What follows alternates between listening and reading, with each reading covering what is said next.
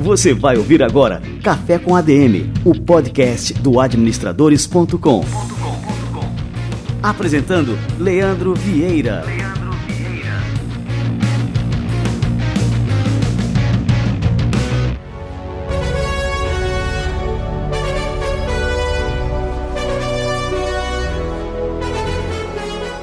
Está no ar mais uma edição do Café com a DM, a sua dose de cafeína nos negócios. Este é o nosso episódio número 88. Fica ligado que a gente está só começando.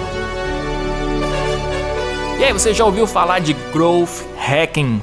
Hoje você vai aprender mais sobre Growth Hacking com um dos principais experts brasileiros sobre o assunto. Daqui a pouquinho o Braulio Medina chega por aqui.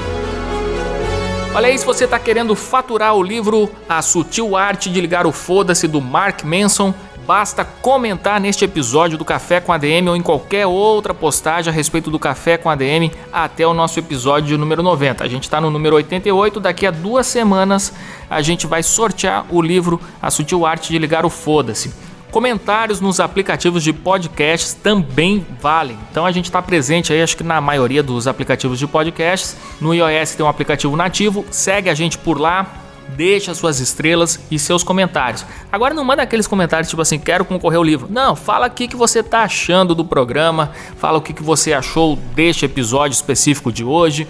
Enfim, solta o verbo, avalia a gente e no episódio número 90 você vai ficar sabendo se você ganhou ou não este incrível livro que estou finalizando essa semana. Muito bom, por sinal. É um livro da editora Intrínseca e o autor é o Mark Manson, um americano que é casado com uma brasileira que é a Fernanda Neut, colunista do administradores.com. Olha só que mundo pequeno. E agora vamos receber a turma do Conselho Federal de Administração, nosso quadro Somos ADM. E depois do quadro Somos ADM, eu vou trazer uma notícia quentíssima aqui sobre um evento que o CFA e o CRA do Rio de Janeiro estão preparando para agosto, lá no Rio. Um evento imperdível que acontece todos os anos, é um evento gigantesco. Eu já tive a, a oportunidade de participar algumas vezes e é realmente imperdível. Daqui a pouco eu trago mais informações. Vamos lá para o Somos ADM.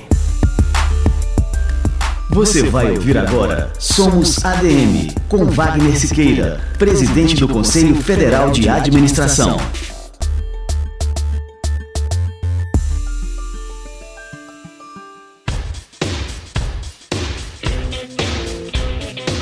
São duas crises fundamentais. Gunnar Myrdal, que foi prêmio Nobel da Economia sueco, ele uma vez disse que a corrupção é pré-requisito para o desenvolvimento.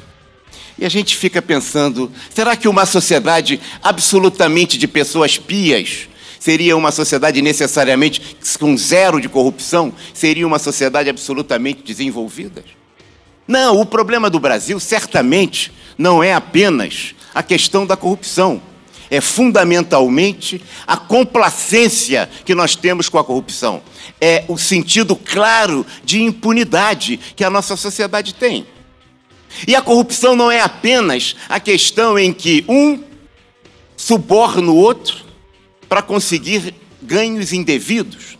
E a gente não pode esquecer aí que a corrupção é um processo bionívoco, e aí a estrutura de poder se estabelece assim dentro da gestão em que há corrompido e há corruptor. Não é só corruptor que existe no processo de corrupção, mas também o corrompido. E quando a gente olha a questão da corrupção no sentido macro, a gente não pode esquecer, vivemos agora um exemplo muito nítido. A greve dos caminhoneiros nos ensinou claramente que aquelas pessoas mais sérias, mais honestas, aquele mundo empresarial mais digno, na hora em que algo se travou e se fechou, se fecharam as estradas, eles aumentaram no primeiro dia de greve o valor do combustível na bomba, no posto, três, quatro, cinco vezes o valor. Isso é corrupção. É isso é ato ilícito. Isso é imoral.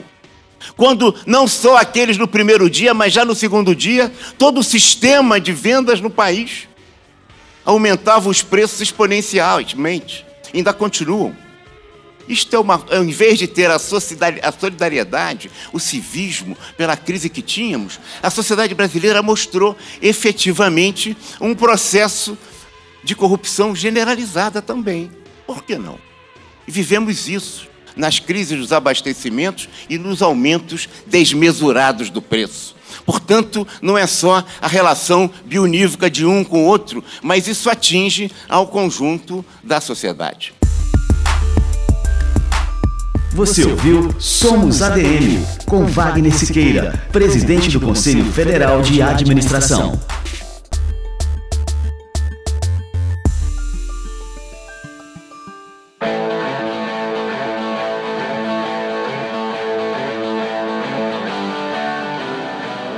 Que maravilha! E aí, como eu prometi para vocês, se liguem nessa notícia quentíssima. Nos dias 6, 7 e 8 de agosto, no Rio de Janeiro, vai acontecer o 26º Encontro Brasileiro de Administração, o EMBRA. Este evento é importantíssimo, ele faz parte do calendário anual dos eventos é, que movimentam o mundo da administração aqui no Brasil e você tem que participar. Então se liga, já reserva essas datas aí, 6, 7, 8 de agosto. Já pode comprar passagem para ir para o Rio. O Rio é sempre uma boa pedida. E com relação à programação do evento, você pode entrar no site do CRA do Rio de Janeiro, que é o cra-rj.adm.br. Você pode entrar também direto no site do evento, que é embra2018.cra-adm.br rj.adm.br. E aí fica ligado também que a gente vai estar tá negociando aqui com a turma do Conselho Regional de Administração do Rio é, um desconto super especial para quem acompanha o administradores.com, para quem acompanha o Café com ADM. Então na próxima semana a gente chega com mais novidades sobre o Embra 2018. Boa galera! Agora você que quer aprender sobre Growth Hacking, aprender um monte de técnicas e dicas que você pode colocar e implementar ainda hoje para alavancar os seus negócios, seus resultados, seus projetos é, digitais, mas também os offline. Fica ligado que agora a gente vai receber o Braulio Medina. Vamos lá!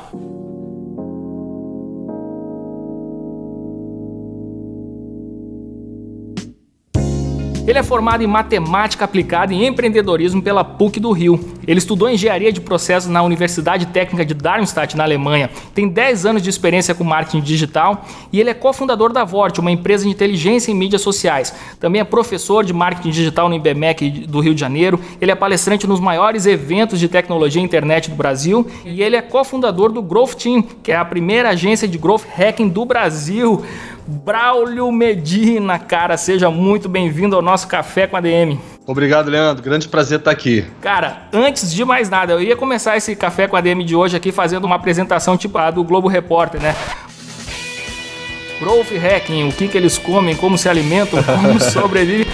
O que, que vem a ser o Growth Hacking, Braulio? Vamos só para a gente começar o nosso bate-papo já conceituando a coisa aqui.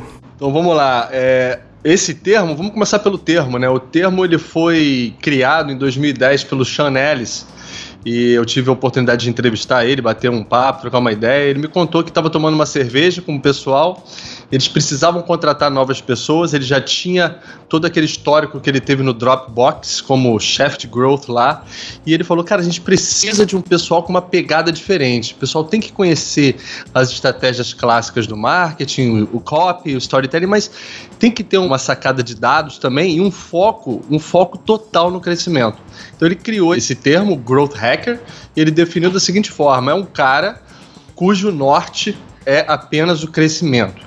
Tudo que ele faz, todas as ações que ele pensa são ligadas ao crescimento de um negócio. E aí muitas pessoas se alinharam, muitas pessoas, inclusive eu, né, e os meus sócios hoje, que a gente já estava fazendo coisas similares, que é aqueles hacks, aqueles truques, aquelas coisas que visam aumentar é, um negócio, a gente falou, cara, peraí, esse cara aí sou eu. Então criou-se é, inúmeras comunidades mundialmente ao redor é, desse novo desafio, desse novo profissional. Não, e é realmente assim uma, é, um movimento muito forte. Eu tenho acompanhado, eu não sou, não, não me defino como um growth hacker, mas assim estudo é, várias coisas sobre o assunto. Estou até num, num, dos grupos ali do Facebook que é bastante participativo, acho que é o Growth Hack Brasil, né? Growth Hack Brasil. Sim, sim, sim. Isso, e tem várias dicas super legais.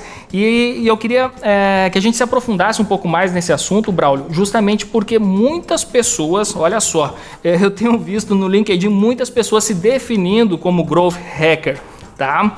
E, e assim, eu vejo muito hoje no, no mundo do marketing digital no Brasil a, as pessoas que se vendem como experts em determinado assunto. Você é um dos únicos caras, olha só, que eu vejo muita propriedade, que entrega realmente aquilo que você se propõe a vender, né? que é resultado e tenho acompanhado, já tive a oportunidade de participar do teu curso presencial, que é excelente, já deixo aqui como dica aqui para a galera.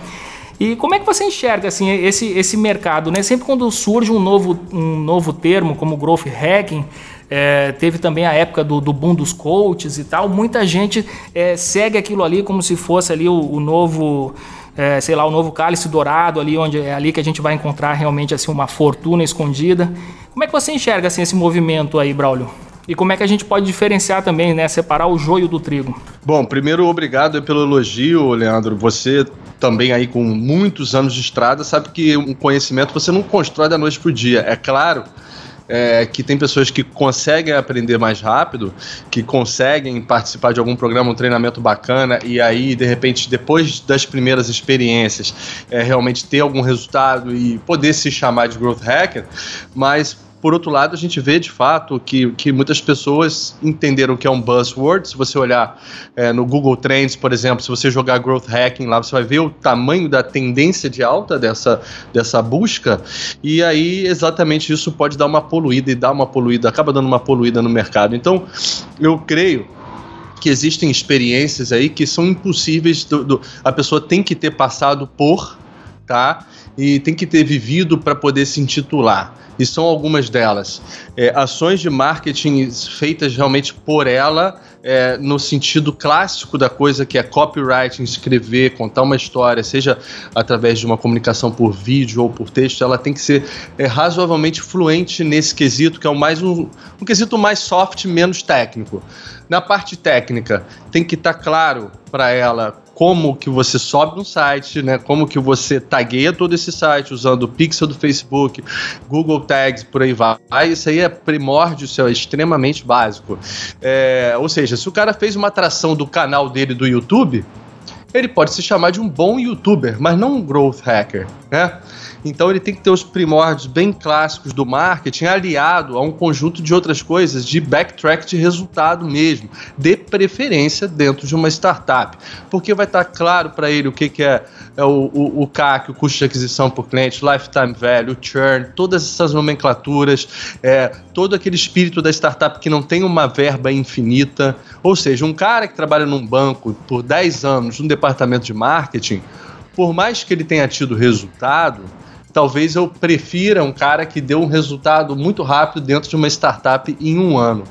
Porque é, os desafios são justamente de experimentar muito rápido. Então eu definiria o growth hacker como um cara assim hoje que tem competências, muitas competências e é o que o pessoal chama de T-shaped, que ele tem um, um parece um T quando você olha as competências dele, ele é aprofundado em uma delas. Então o cara sabe subir um site, taguear, olhar o analytics, ele sabe de tudo um pouco, porém ele tem uma coisa muito forte que ele sabe fazer, que pode ser anúncio, pode ser copywriting, pode ser é, data mining, por exemplo, BI. Né? Então essa é a linha que, que hoje a gente defende aqui no Growth Team e, e que considera que seja uma boa linha para você é, olhar e, e escolher uma pessoa.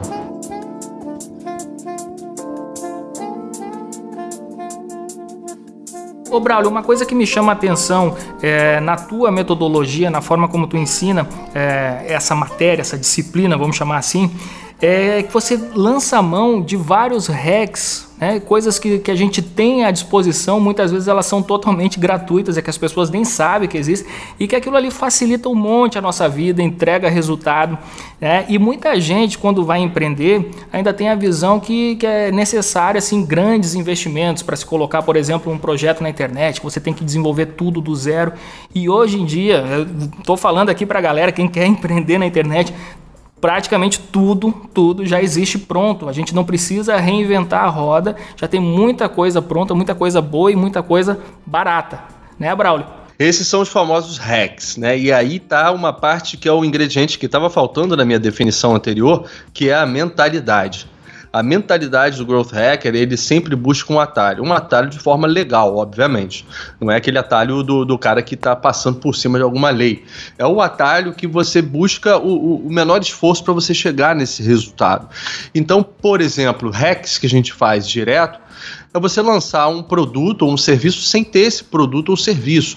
Isso é uma coisa antiga. Quem fez isso pela primeira vez ou pela primeira vez mais famosa do mundo foi o Bill Gates, que vendeu para a IBM o, o sistema operacional que ele não tinha. Nem existia, né? Essa mentalidade, muito lá do Vale, né, o Steve Jobs também fez isso direto, o, o Mark Zuckerberg, talvez, na minha opinião, o maior growth hacker da história, porque um cara que traciona um negócio até 2 bilhões de pessoas, é, esse cara, ele manteve o tempo todo o foco no crescimento. Então, para dar algumas ideias de hacks. Por exemplo, o nosso lançamento da nossa agência, a gente não tinha site, a gente não tinha nada, a gente subiu apenas uma landing page.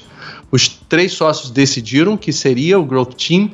A gente disse: nós vamos ter apenas 10 vagas para atender empresas que queiram participar do nosso programa. E a gente teve mais de 150, se não me engano, foi 156 aplicações. Então a gente gerou escassez numa única landing page tá? É, sem ainda bolar muito que seria, isso foi construído on the fly, a proposta, tudo foi construído junto. Então, é, é porque um erro muito grave no mercado, tanto de startup, até de, de mercado tradicional também, é ficar muito tempo pensando no produto, e só depois ir para a rua. Então a gente tenta às vezes inverter essa lógica. E hacks existem para todo tipo de coisa. Existem hacks para redes específicas, como você se comunicar e conseguir automatizar coisas dentro do LinkedIn ou dentro do Twitter ou dentro do Instagram ou ligados a SEO.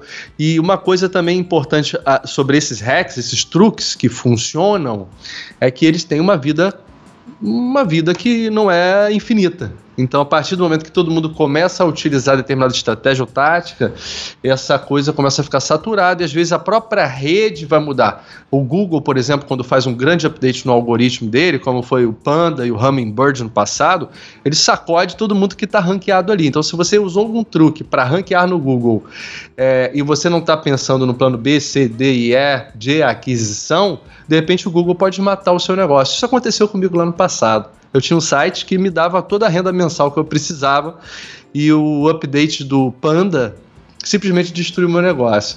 Então, o Cara, Hack... a gente levou uma surrinha também aí nessa época do Panda aí, mas a gente conseguiu ali, tinha muito conteúdo, né, no, no administradores. A gente fez os ajustes necessários que eram assim necessários para se adaptar à nova estrutura, o que, que o Google estava valorizando, né, em termos de uhum. SEO.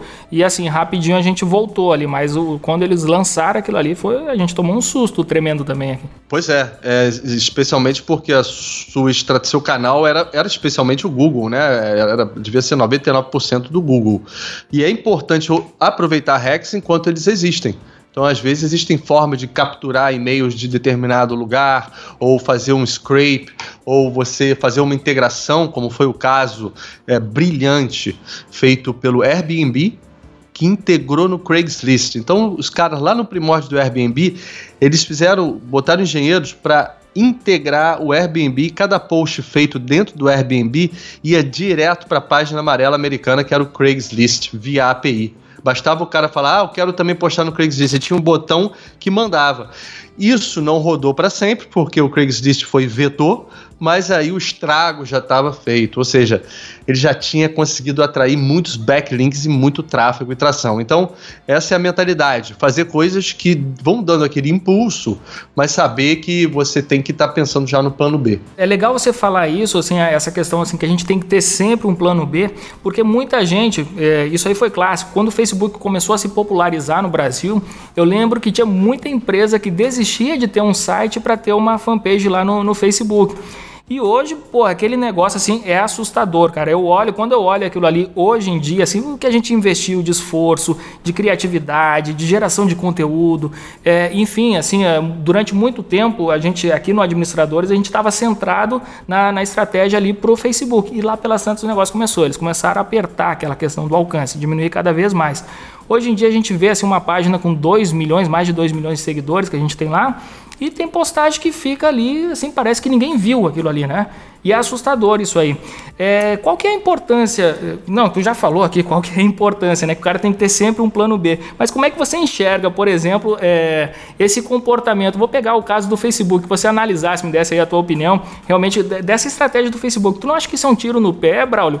Lá pelas tantas, assim, a galera vai encher o saco daquilo ali, né? Tu quer seguir uma página, não consegue enxergar o conteúdo, não, não chega mais para você. É, enfim, as marcas que estavam ali investindo, né, querendo, é, colocando dinheiro ali dentro para ter uma página numerosa com os fãs e tudo mais, não consegue mais ter o retorno disso aí. Como é que tu avalia essa questão?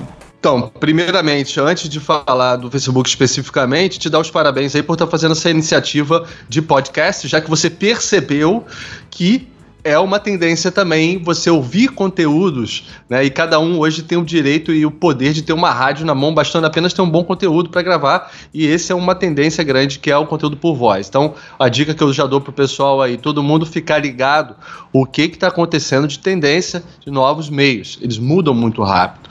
Né? Então, show de bola essa iniciativa aí, é, é por aí mesmo.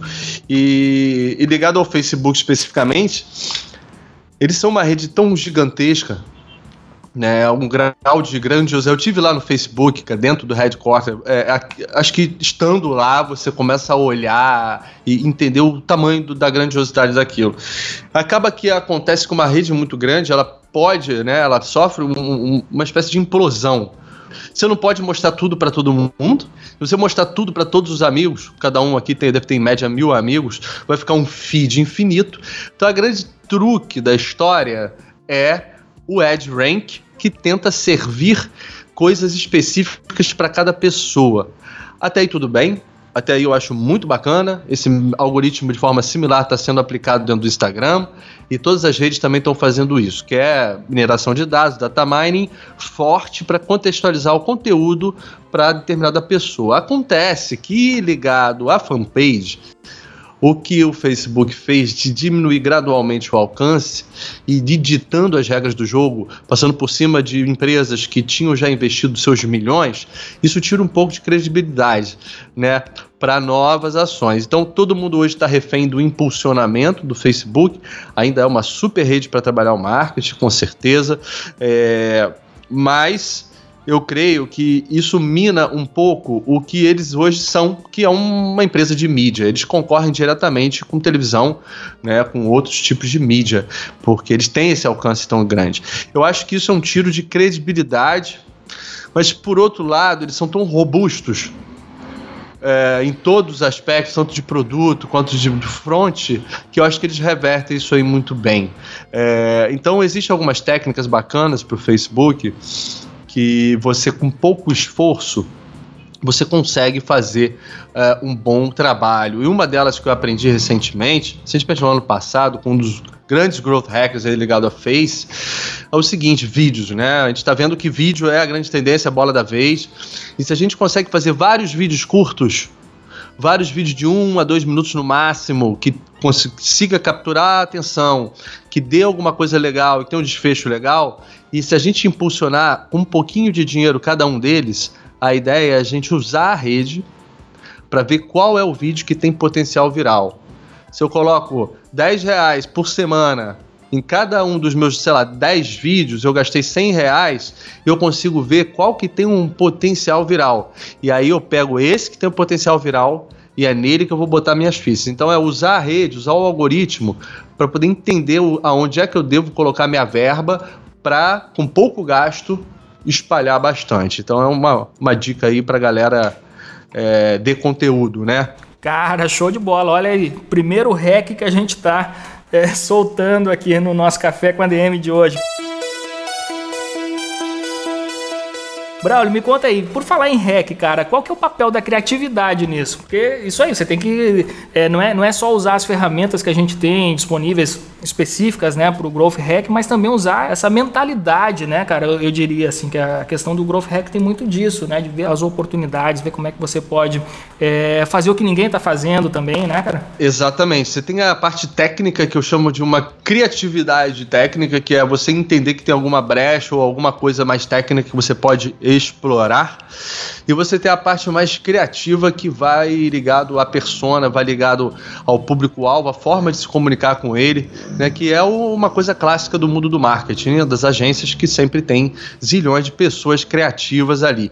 É, e essa combinação é muito poderosa e, e, e, é por isso que a gente indica, né, não só a gente, mas é, é considerado uma boa prática você ter um, um, um time de crescimento, um growth team, Uh, que é o nome da nossa empresa, mas você pode ter sem ser, né? Um growth team é um nome usado lá fora para times de crescimento. O nome é excelente, cara. O nome da empresa aí matou a pau. Uh, valeu, obrigado. O, o growth team é o que que ele tem que ter? Ele tem que ter um sujeito que é mais criativo junto com outro que é mais lógico e vai medir tudo, tudo aquilo.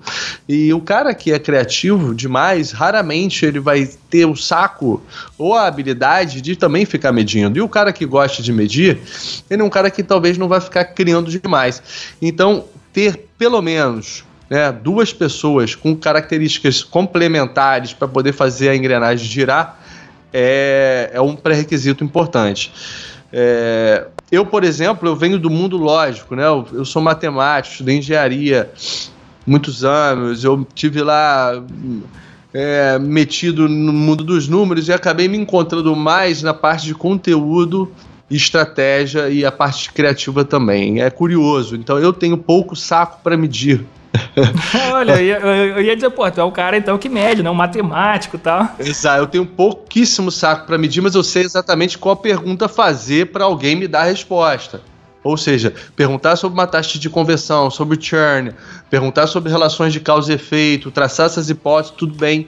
Eu gosto de fazer, mas eu não gosto mesmo de ficar horas ali dentro do Analytics, medindo, por exemplo. É, e aí o que, que eu digo que eu me encontrei, assim, é que pelo menos em uma rede, é uma outra dica que eu dou aí, é, pessoal que está me ouvindo, se é empreendedor ou não, se trabalha com marketing ou comunicação, a gente é um canal de comunicação fortíssimo. A gente tem que encontrar uma rede, pelo menos, que a gente seja bom e consiga ter o que eu chamo, eu acho que eu criei esse termo, é o Person to Channel Fit. Então, existem várias coisas no mundo startup, Product to Market Fit, um artigo muito bom do Brian Balfour, falando sobre todos esses fits. Mas tem um que eu, que eu acho que eu criei esse termo, que é o Person to Channel Fit, que é qual o fit seu, sua pessoa com o canal. O meu hoje, ele é o LinkedIn, e depois que eu acertei a mão ali, eu não fiquei igual um maluco criando vários outros canais. Eu simplesmente apostei redobrado e triplicado ali. Tanto que eu posto todos os dias ali. Antes de criar o meu canal no YouTube, que eu pretendo fazer, eu quero atingir a marca de 50 mil seguidores ali. Então, esse tipo de pensamento é: é melhor você ser bom num canal, muito bom num canal, do que ser razoável e mediano em vários outros canais. Então, deixa essa dica aí da, de pensar aonde é que você acerta a mão. Onde é que você. O pessoal gosta mais de você? É no Twitter, no Instagram, é no YouTube, é no Facebook? Porque é impossível ser bom em todos, né? Impossível mesmo. Cara, isso é super interessante, cara. É a velha história do foco, né, cara? Quando a gente foca, quando a gente tem uma energia e acaba focando em várias direções, a gente avança um pouquinho em cada direção. E quando a gente escolhe um alvo, né, a gente avança quilômetros naquela direção, né, cara? E eu acho isso super importante, não só para essa questão do marketing digital, mas acho que para tudo na vida, né? Os negócios dependem realmente de um foco. Só um complemento, no começo é caos. Assim, se quem está me ouvindo é, gostaria de, de, ter uma audiência maior e está ali ainda testando as águas, teste as águas e, e aproveite esse momento caótico, poste em todas as redes, use robôs, tem vários robôs e ferramentas de automação, basta você buscar no Google para cada uma dessas redes, mas vai ter uma que vai brilhar, você fala, caramba, fiz aquele vídeo do YouTube, de repente me retweetaram, esse vídeo espalhou e agora eu vou fazer mais um. Aí aposta no YouTube. Então, depois que você achou uma, antes de mover para as outras, é, foco nela. Me diz uma coisa, cara, agora falando um pouco mais de marketing digital e de mercado digital, você acha que ainda faz sentido a gente ficar falando, fazendo essa separação entre marketing digital, mercado offline, esse tipo de coisa?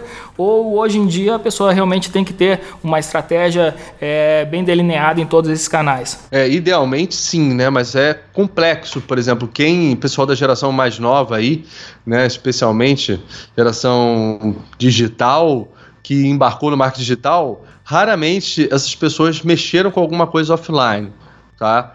Mas se você tem um espírito growth hacker e começa a pensar, cara, pode ser muito bem que um cartaz na frente da onde está passando várias pessoas do meu público-alvo, seja, tem um custo de aquisição mais baixo do que rodar anúncios no Facebook. E esse é um movimento que está acontecendo lá fora. É, conversando ano passado também com Sujan Patel, que é um cara que eu entrevistei, reencontrei agora na, na Bélgica. É, ele é um cara que, que abriu meus olhos e falou: cara, o off é o novo legal, porque o offline porque o custo de aquisição dentro do digital cresceu muito, então existem formas de aplicar alguns hacks e táticas bacanas para outdoor mesmo, para panfleto, para cartaz, para que seja, né? Então, é raro, como eu disse, é raro você ter essa, essa, essa combinação, né, todo você saber de tudo, mas é uma questão apenas de abrir os olhos e falar, peraí, eu poderia estar anunciando ali, quanto é que custa, né? Uh, quanto é que custa colocar atrás de um ônibus um, um, um, quanto é que custa aquilo? Então é questão de ser curioso, ligar para a empresa e perguntar: vem cá, quanto é que custa? Se eu estou anunciando um aplicativo, por exemplo, para motoristas, eu poderia colocar alguma coisa atrás de um ônibus. Quanto é que custa aquilo? Qual é a exposição que aquilo vai ter? Né? E qual é o retorno sobre o investimento? Então, o pensamento do Growth Hacker ele se aplica em cada um dos canais e é óbvio que isso é, não deixa de ser o marketing. Né? É, é um, acaba sendo o, o, velho e bom marketing. A gente só chama de growth hacking justamente pela velocidade que a gente tenta imprimir aos experimentos. Né? Além, além desse pensamento mais de guerrilha, né? eu diria que o growth hacker ele traz esse marketing de guerrilha muito forte e uma velocidade de fazer e abandonar experimento que não deu certo. E é justamente aí que a gente encontra. A gente acabou de terminar um projeto agora com o nosso prime primeiro cliente grande, corporativo, enterprise mesmo, bem grande. É, a gente encontra muita resistência, porque nas empresas grandes o pessoal está acostumado né, com um ciclo bem mais lento, aquele modelo clássico waterfall, aquela, aquela coisa de projetos que demoram muito tempo, e é justamente aí que tem um, uma, um choque de, de culturas e de paradigmas, né, que a gente está tentando romper e também é um grande movimento lá fora.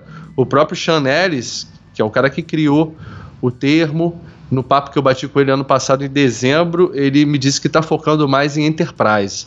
E a gente aqui do Growth Team está pensando em seguir uma linha é, similar, ou seja, tentar quebrar esse paradigma e levar, já que as enterprises muitas já estão olhando para Lean, Agile, levar esse espírito de growth hacking para as grandes corporações também. Ô Braulio, é, eu queria que você passasse agora algumas indicações é, para a turma se informar. E aí pode ser, lógico, site, é, livros, o que, que você pode indicar para o pessoal se aprofundar em growth hacking? Então vamos lá, aqui no Brasil a gente tem essa comunidade é, bastante grande dentro do Facebook, que a gente inclusive administra, que é o Growth Hackers Brasil. O Growth Hackers Brasil é uma comunidade que é uma das maiores do mundo de growth hacking, talvez a com o maior engajamento do mundo, ela é respeitada pra caramba lá fora. É, então eu sugiro que vocês entrem e respondam as perguntas com realmente com um pouco de. Gastem ali os 5, 10 minutinhos para responder as perguntas, porque a gente tem que barrar muita gente que não sabe o que está fazendo ali. Então, deu uma, não deu uma resposta padrão.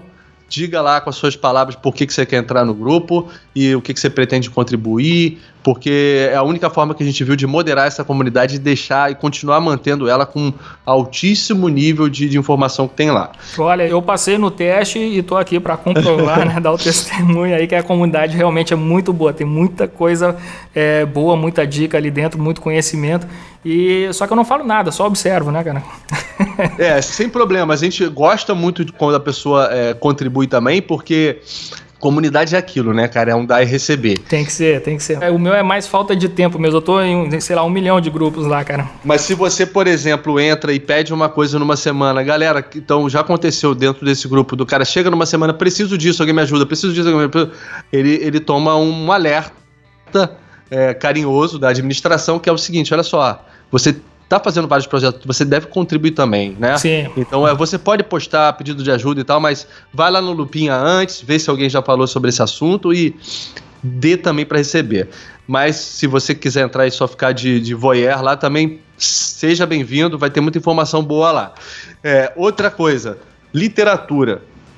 Para quem quer entender todo o processo, que a gente falou muito de aquisição aqui, mas o growth se aplica muito à conversão, retenção, geração de viralização. Então o growth está em todas as etapas do funil. Para quem quer entender como que o, o growth hacking enxerga o funil, chamado funil pirata, né, os dois A's e três R's, o R, é, o Hacking Growth, Hacking Growth do Sean Ellis é para mim a melhor literatura para você ter uma visão muito 360 de tudo que acontece. Esse livro ele foi publicado aqui no Brasil, né, pela HSM, né? Tem, tem em português também, é um excelente livro. Outras referências por aí.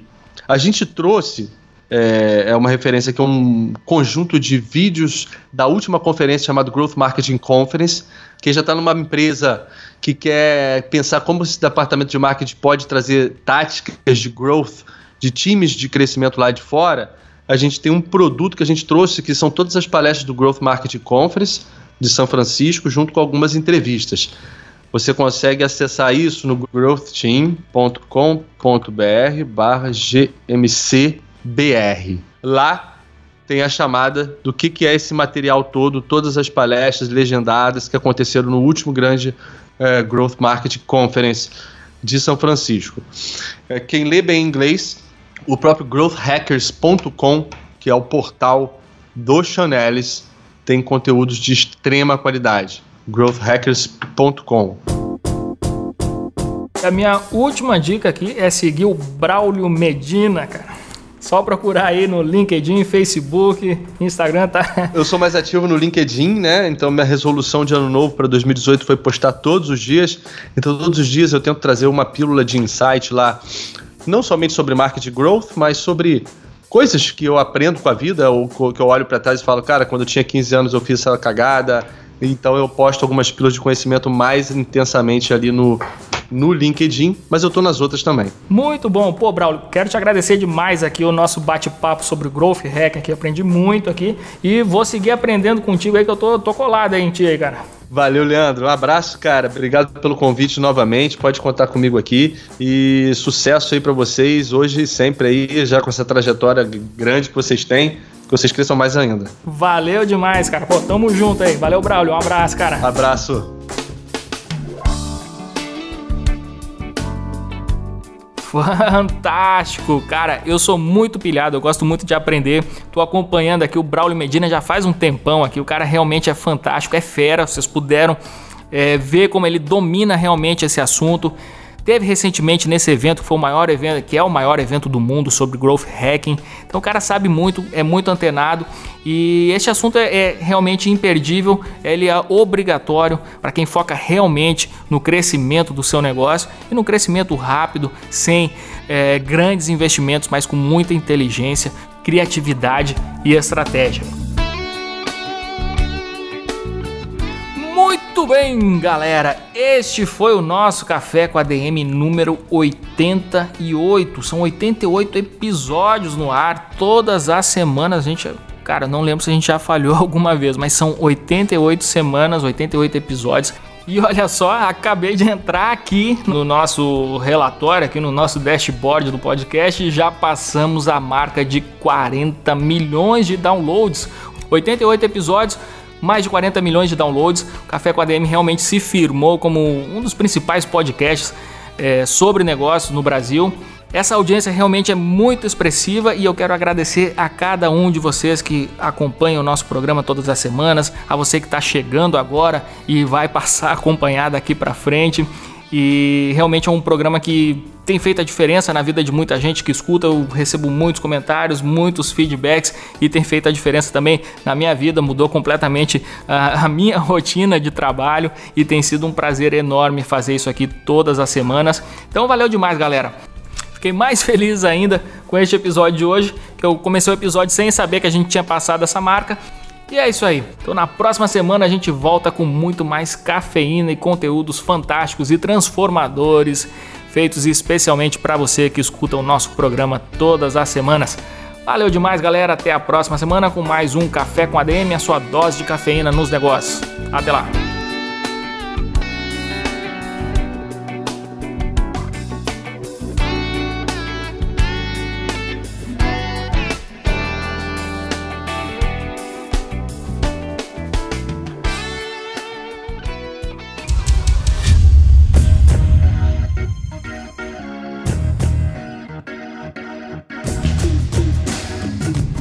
Você ouviu Café com ADM, o podcast do administradores.com.